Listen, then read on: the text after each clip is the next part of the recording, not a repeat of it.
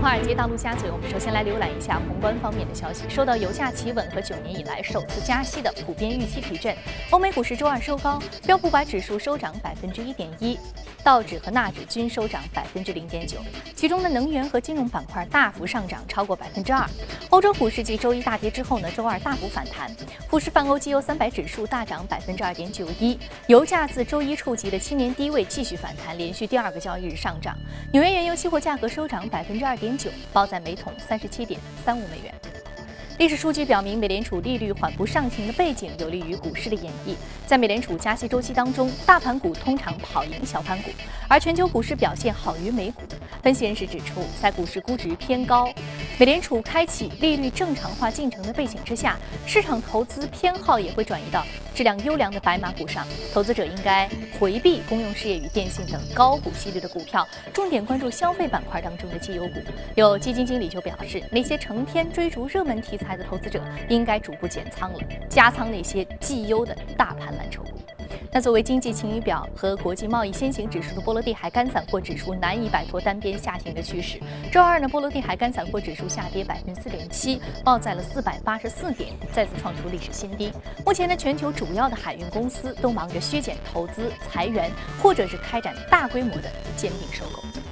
好，接着再来关注一下隔夜外媒的头条。根据 CNBC 的消息，作为非洲最发达的经济体，南非五天内连续换了三位财政部长，引发了外界对于南非金融管理能力的担忧。人们担心啊，南非可能会成为继巴西之后第二个倒下的金砖国家。这两个国家的经济都在减速，货币也在大幅的贬值。人们对于巴西和南非政府重振经济的能力产生了怀疑。目前的标普与惠誉对于南非的评级均为三 B 减，仅仅比垃圾级别高出一档。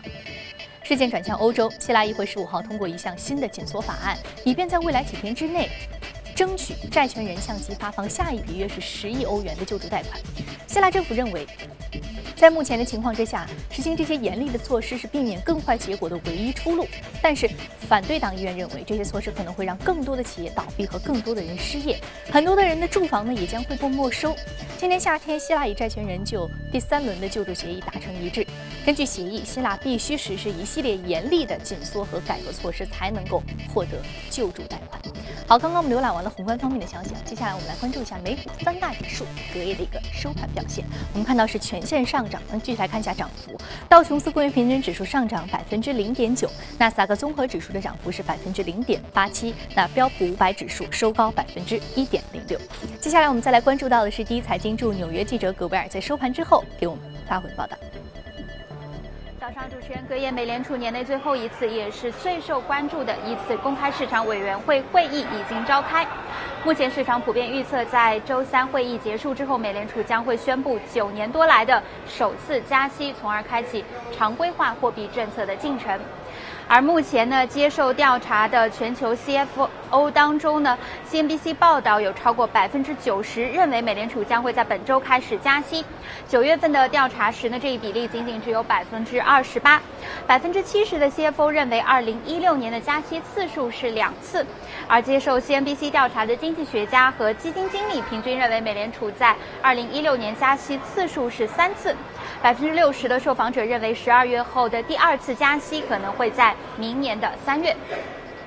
个股方面，三 M 调降二零一五年的盈利预期，从每股七点六零至七点六五美元调降至七点五五美元。三 M 表示呢，这主要是反映了全球经济增速放缓的现状，公司股价大跌百分之六。此外呢，波音公司是上调了季度分红，增幅达到百分之二十。波音同时将股票回购计划从原先的一百二十亿美元调升到了一百四十亿美元，令股价上涨。主持人，感谢普尔给我们带来有关于市场方面的一些点评。这里是正在直播的，从华尔街到陆家嘴。我们知道上周末有一个非常重要的消息，就是人民币汇率目前呢放弃盯美元，而转而盯一揽子。货币，那么这个货币当中呢，其实就包含了很多新兴市场货币。那么直到今天凌晨的时候，美联储加息的这个决定即将会公布了。那么这两者之间会产生什么样的影响？那么对于未来人民币汇率的走势又该怎么来看？在今天的节目当中，将重点来聊一聊这方面的话题。马上进入到今天的从华尔街到陆家嘴。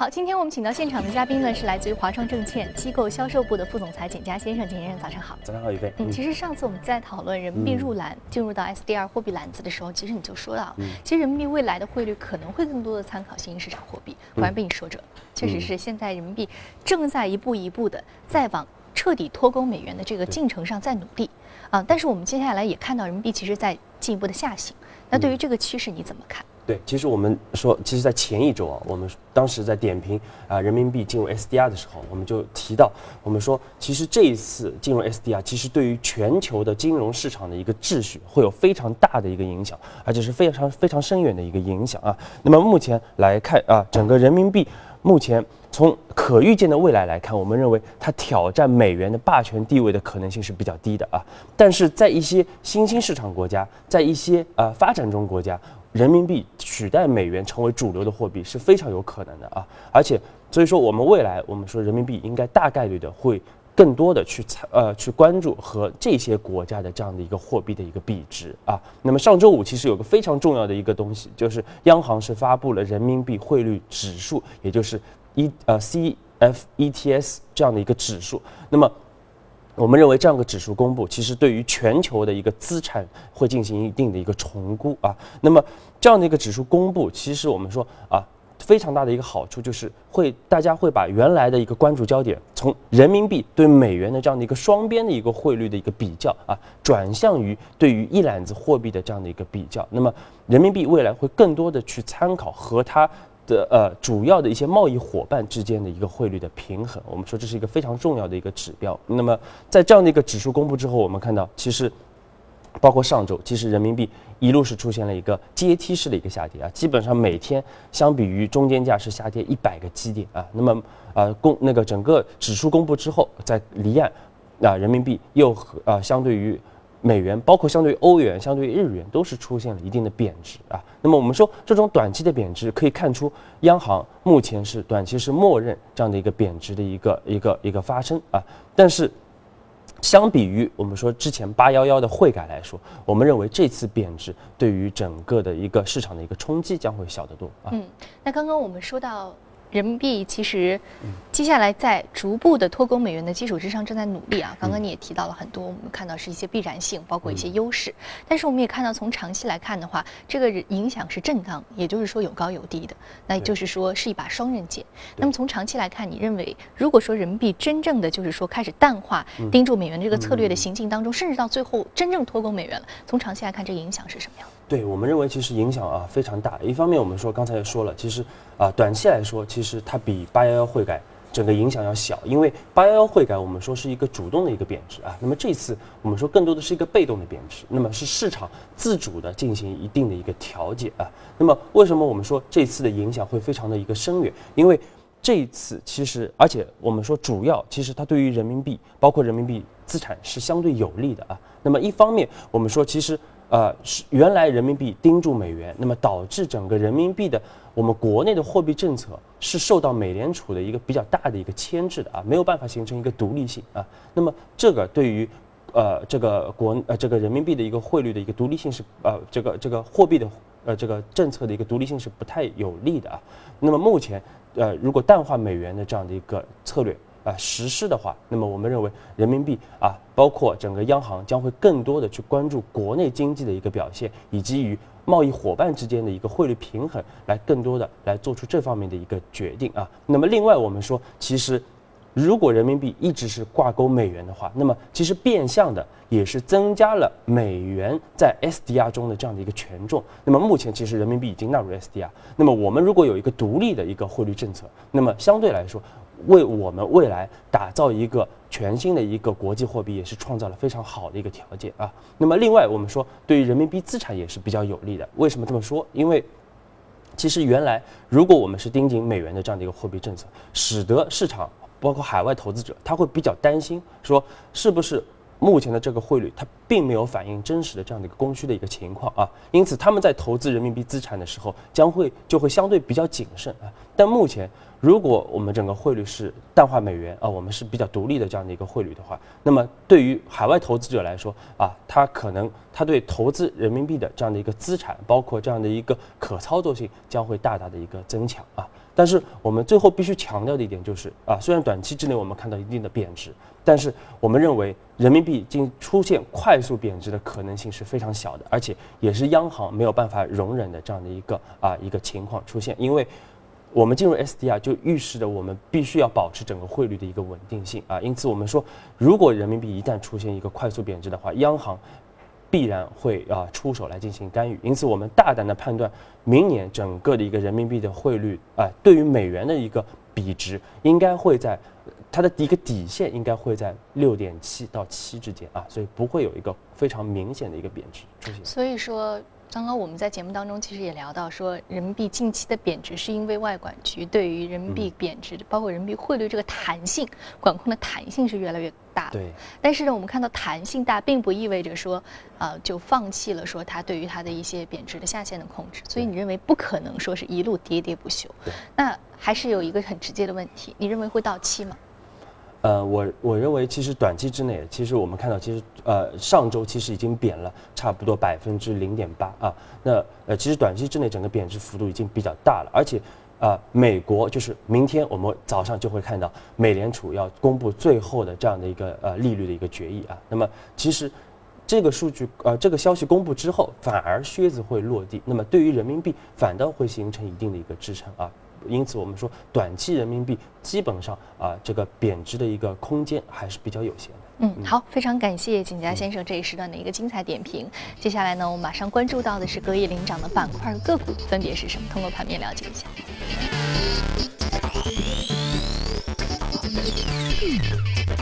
基础材料、金融、健康护理、公用事业和科学技术板块是领涨的。另外，我们再来看到的是个股方面。来自于家庭装潢、生物医药、制药、基因药物和生物技术的相关个股是领涨的。那我们今天要说的是来自于一只制药板块的个股，目前上涨幅度呢是百分之十六点四一，目前的价格是一百零九点五四美元每股，与格林与沃尔格林达成了新的分销协议。我们之前节目当中说到过，沃尔格林联合博资，嗯，就是这家公司达成的协议，对不对？对，我们先说这个瓦伦特啊，瓦伦特其实也是一家非常知名的这样的一个制药企业，也是加拿大的一家制药的一个巨头啊。那么它总部是位于加拿大的魁北克省啊。那为什么说它有名啊？而且是一个明星级的企业，就是因为它的它有一个非常著名的一个大股东，就是著名的投资家阿克曼啊。那么阿克曼也是。啊，今年在瓦伦特上其实是有非常大的一个损失的啊。但是我们看到昨天这个瓦伦特的股价是出现一个大幅的一个上涨啊，百分之十六的上涨。那么对于一家三千亿美元市值的公司来说，是个非常明显的一个上涨啊。就是主要原因就是刚才主持人说的和。沃尔格林联合博资是达成了一个新的一个分销的协议啊，那么这样一个二十年的一个分销协议，使得瓦伦特它的啊皮肤科的一个药物，包括啊眼科的一个药物，那么会新增加八千家的这样的一个新的销售网点啊，那么对于公司来说，会是一个比较大的一个这个盈利方面的一个提振。那么，其实我们在之前的节目中啊，也多次建议大家要关注整个医药。连锁药店这个整个子行业的一个发展，那么我们看到这样的一个合作，也可以看出，呃，整个医药连锁这个产业在整个医药产业里边，它是扮演着一个非常举足轻重的一个作用。因此，我们说还是要建议投资者要关注国内整个医药连锁企业它的这样的一个发展的一个空间和发展的一个趋势啊，关注国内的医药板块的一些投资机会。这里是正在直播的从华尔街到陆家嘴，接下来呢，我们来关注一下有关于公司和行业的相关消息。首先关注到的是有关于英国方面的消息。英国金融时报呢报道，原摩根大通女投行家马斯。特斯拒绝了巴克莱投行业务主管的职位，加入了一家金融科技初创公司。其他从银行业投身金融科技业的著名人物呢，也包括花旗集团前 CEO Vikram Pandit，还有摩根大通前 CEO 约翰马克，还有维萨卡集团的前总裁莫里斯。高盛估计，新兴的金融科技行业每年可能从传统的金融服务行业当中抢走超过四点七万亿美元的收入和四千七百亿美元的利润。根据美国媒体十五号报道，苹果日前斥资一千八百二十万美元收购了一座位于美国北圣何塞的芯片工厂。有分析认为，在成功收购了芯片工厂之后，苹果将可以更自如地进行全芯片的设计和其他的深度研发工作。但是，行业专家指出，此次收购可能并不意味着苹果将大举进入到芯片生产领域。此前曾经传闻称，苹果可能投资一百亿美元打造自己的芯片工厂。美国航空业巨头波音日前宣布将提高股息百分之二十，并扩大股票回购计划至一百四十亿美元。波音公司今年以来业绩表现强劲，今年第三季度在创纪录的民用飞机支付交付数量支持之下，其当季营业的营业额同比增长百分之九至二百五十八亿美元，其股价表现也好于大盘。年初至今，波音公司股价累计上涨百分之十。华尔街日报消息，尽管呢全球大宗商品价格暴跌，力拓仍然在继续投资于新的大型项目。据了解，力拓及其合伙的伙伴已经从二十家银行那里争取到了总计四十四亿美元的融资，以扩建位于蒙古的一座铜矿。经过扩建之后，这里将成为世界上最大的铜矿之一。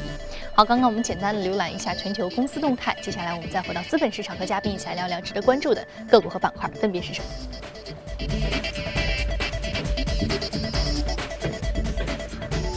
我们首先要说的是 Salesforce，是移动办公领域的板块，上涨幅度百分之零点六四。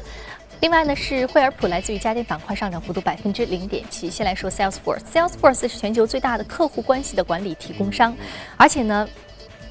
但是我们看到，其实呃，相对而言，今天你提到的这个板块，移动办公是比较新锐的一个板块。那我们知道它是客户关系管理提供商和移动办公之间的关系和衔接在哪里？对，其实我们说，刚才主持人也说了，其实 Salesforce 啊，是应该是全球最大的这样的一个最领先的呃整个客户管理系统的这样的一个提供商。那么这个系统其实简称就是 CRM 啊，而 Salesforce 它的一个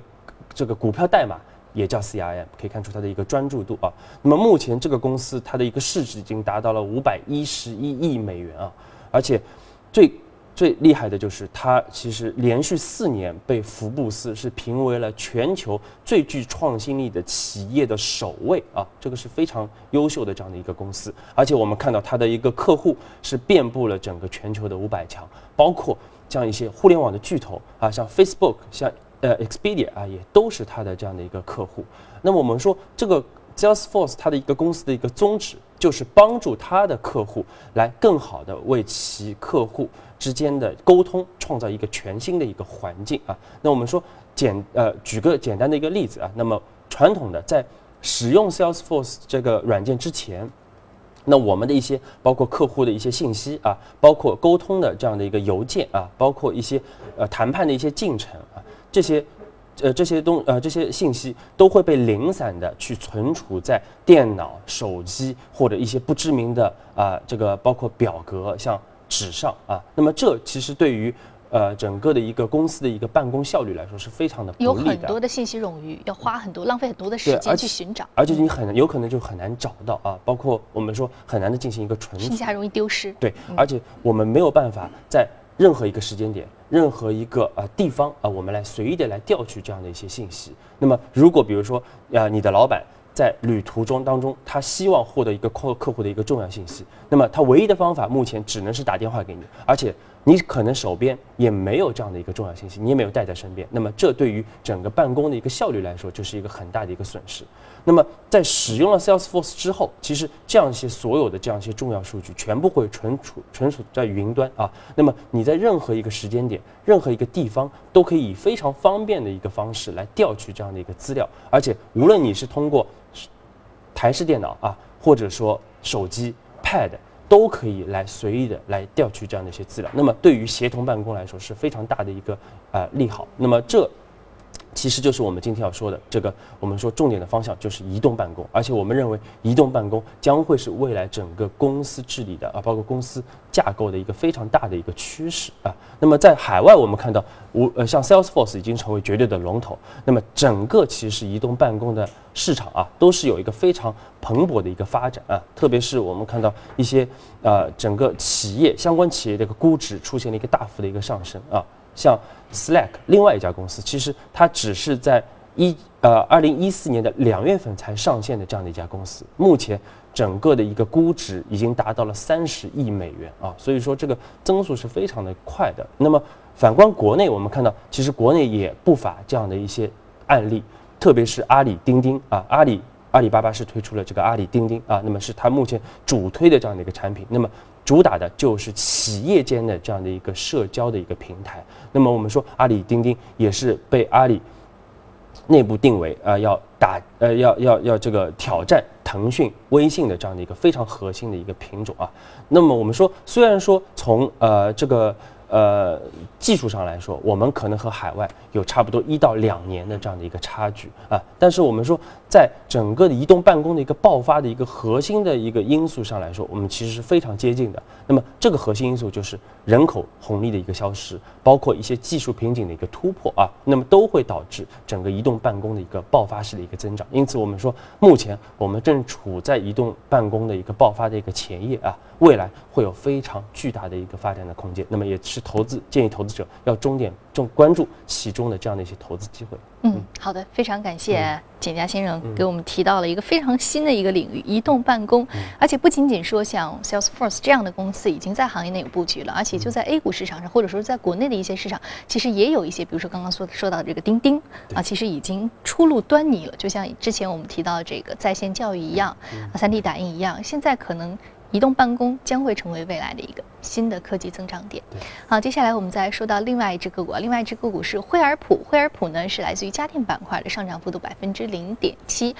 惠而浦是你非常偏爱的一只个股，家电板块呢也是你一直提到的。那么。虽然具备不错的这样一个成长性，但是近期我们看到它还仍然是有些波动。那你这个时候提它，是不是一个好的机会入手？对，其实呃，惠普我们也是讲过很多次了，历史非常悠久，一八九八年就成立的这样一家公司，而且目前在全球十四个呃国家就。都设有这样的一个生产点，而产品基本上是销往全球的任何一个国家和地区啊，非常大的庞大的一家公司啊。那么我们其实主要是我们说国内的整个家电板块，其实家电板块最近啊看点也是非常的多啊。那么一方面我们看到上周五啊，那个乐视和 TCL 是达成了这样的一个战略的一个合作，那么乐视通过旗下的子公司是认购了 TCL 新媒体。啊，新发售的二百分之二十的这样的一个股份，那我们看到这种优质优质的内容提供商和强大的渠道提供商的这样的一个强强合作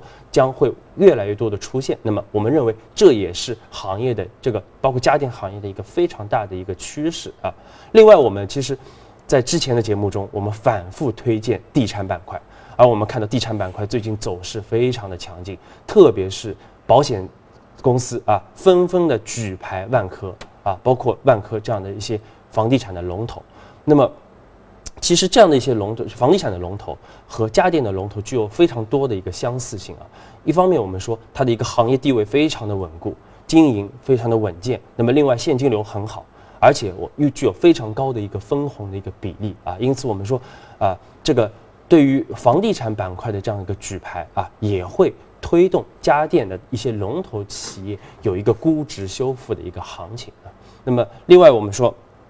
其实从长期来说啊，因为房地产的政策的一个放松啊，那么会导致整个房地产销量的一个增增长啊，那么这也会带动家电的这样的一个销售。那么从基本面来说，我们认为明年年初我们就可以看到整个家电的一个销售数数据啊会出现。一定的一个好转和回暖，那么这对于家电板块来说也会形成支撑。因此，我们还是建议，一方面要关注刚才说的家电的一些龙头的企业啊，另外也要关注一些估值比较合理啊有一定的稳定的一个成长性的这样的一些中小型的一个家电企业，都是值得投资者重点关注。好，来关注一下 A 股，A 股相关标的是美的集团、格力电器、老板电器、华帝股份、小天鹅 ATCL 集团、海信电器、华谊压缩。每次你提到这个家电板块，这些个股都会上榜。好，非常感谢简单先生这一时段一个精彩的点评。这里是正在直播的从华尔街到陆家嘴。今天播出内容呢，你可以通过我们的官方微信公众号“第一财经资讯”查看。另外，你有什么样的意见和建议，也可以通过微信留言。此外，您还可以到荔枝和喜马拉雅电台搜索“第一财经”进行收听。